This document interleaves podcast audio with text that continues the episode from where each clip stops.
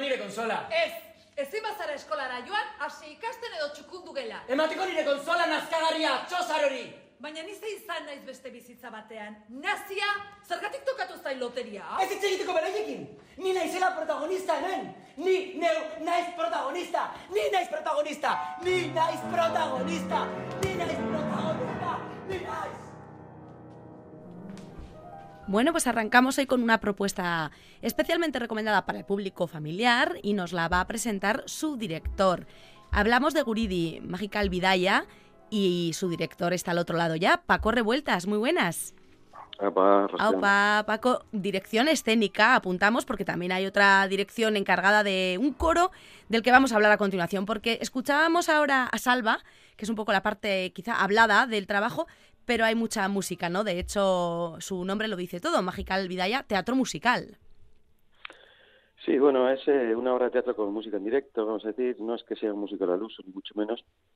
Pero bueno, sí que tiene mucha música interpretada pues por el coro infantil de la Saga Coral de Bilbao y un pianista en directo y tal, sí. Ese pianista Alberto Sáez Puente que da eso, la música de, de Jesús Guridi, que es el que presta un poco la, la banda, en este caso sonora, pero que tiene una historia también, un trasfondo en el que Salva, este personaje que escuchábamos, bueno, pues es el, el protagonista. Y cuéntanos un poco, Paco, eh, en qué consiste y cuál es un poquito la historia que nos vais a contar. Bueno, la obra es, eh, eh, cuenta la historia de un, de un niño de 12 años que, bueno, está bastante obsesionado con, las, con, las, con los videojuegos y todo esto. Y, y entonces pues no, no tiene muy desarrollada la empatía porque piensa pues que como pasa en los videojuegos pues todos los pers toda la, la, la gente y las personas que le rodean pues están puestas para él no de alguna manera no pues para eh, que pues para hacerle pasar pantallas o hacerle ponerle en problemas o no sé qué pero no tienen su propia idea sino que están puestas para él y esto pues le, le provoca pues una especie de problema de empatía ¿no? y entonces pues genera eh, se hace un viaje eh, generamos eh, pues un clásico no el viaje del héroe que se llama y tal y que es que bueno, pues este personaje hace un viaje y a la vuelta pues vuelve con, con unos aprendizajes no eh, una trama clásica vamos a decir ¿no? Ajá. El- los textos eh, los, ha estado al frente de ellos Ángel Miró, si no me equivoco. Tú, como decimos, al frente de la dirección escénica. Y escuchábamos, entiendo que a Gaisca Chamizo quizá es el que interpreta a Salva.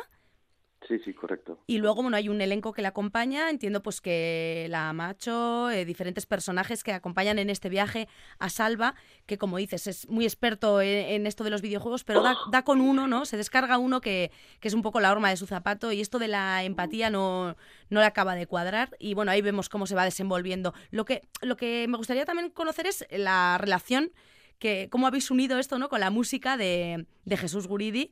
Eh, cuéntanos eh, cómo habéis llegado a darle bueno, pues esta, esta forma al trabajo.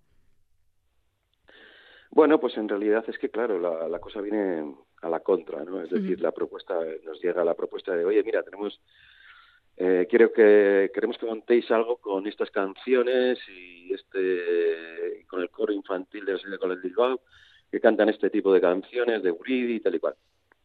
Y a partir de ahí hemos sumado algunas otras canciones que no son de Uridi y tal, y, y- y a partir de, pues de esas canciones hemos imaginado, bueno, no a partir de las canciones, sino con ese material hemos creado una dramaturgia y un texto en el cual pues insertar todas esas canciones con algunas otras y con otras composiciones de piano en directo, que irán en directo, que las ha ido pues eh, generando Carlos Imán ¿no? en los ensayos en directo eh, de- de- del espectáculo y tal.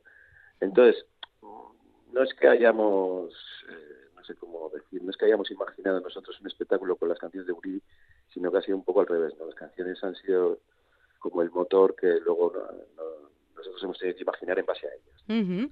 Por dar así una pincelada histórica sobre este maestro Guridi que, bueno, en su día nació eh, en la calle Florida en Gasteiz, cerquita de donde ahora, por supuesto, tiene también él su calle. Nace él en una familia de músicos y estrena su primera obra, Mirenchu, allá por 1910, una zarzuela que, bueno, tuvo mucho éxito, eh, tanto en Barcelona como en Madrid. Luego ya mm, retomó por sus fueros, volvió por aquí eh, y, de hecho, eh, tomó las riendas de la Sociedad Coral de Bilbao, que casualmente bueno, pues ahora es ese coro infantil quien va a defender eh, varios de sus temas, como dices, sobre el escenario en esta producción de Teatro Arriaga, que bueno, que se sube a escena el sábado 9 y el domingo 10.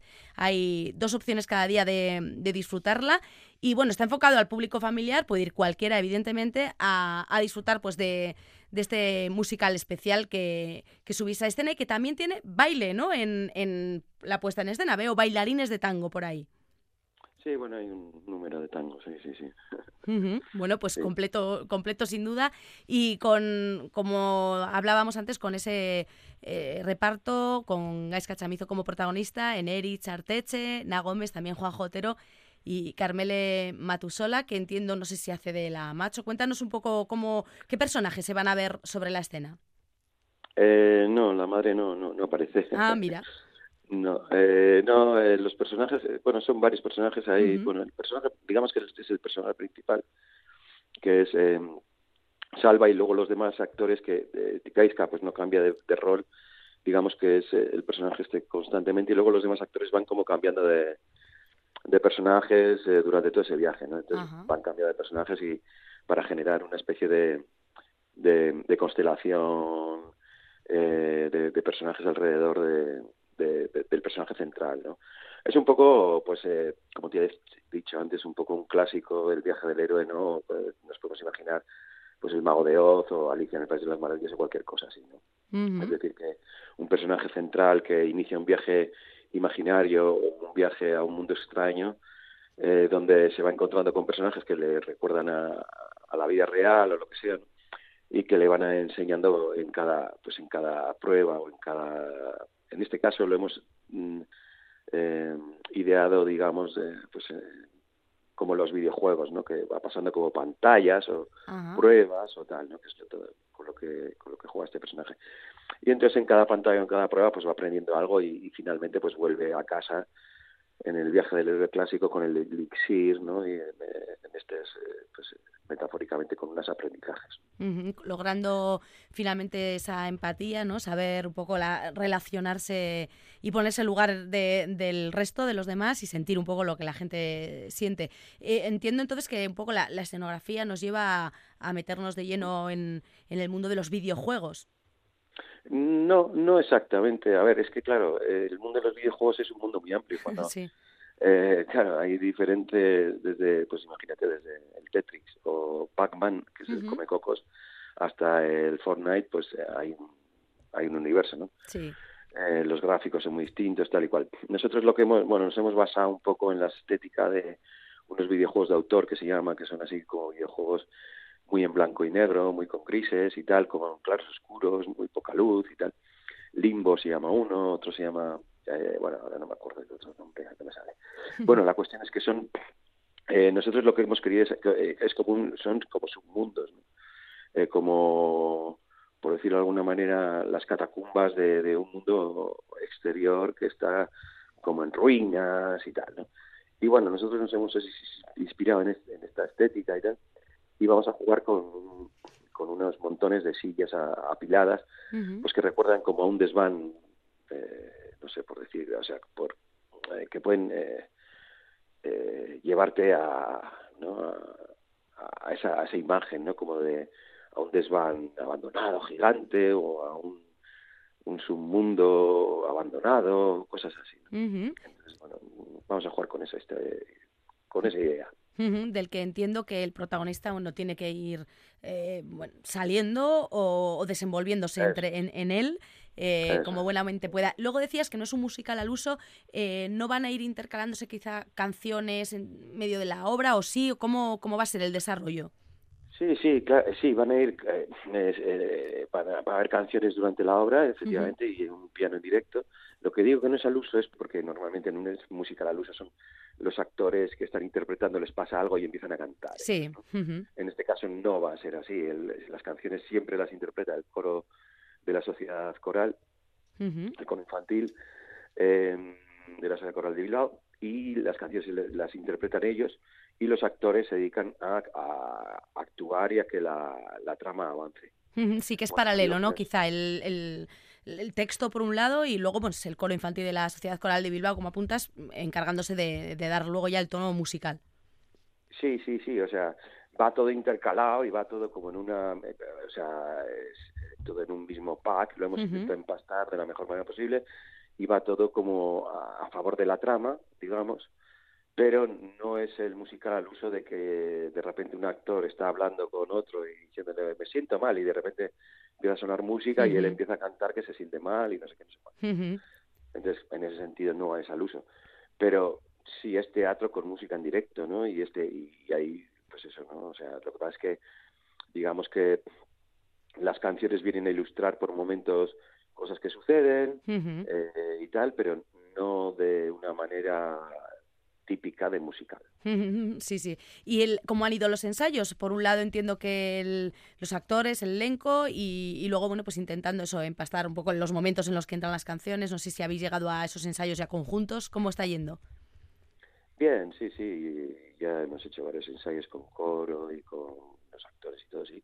Y bien, bien, porque bueno, eh, los, las chicas y chicos del coro pues eh, eh, se saben sus canciones muy bien, son muy trabajadoras y, y vienen con los trabajos con el trabajo ya muy hecho y tal y, y luego ya pues ponerlos en escena es cosa mía.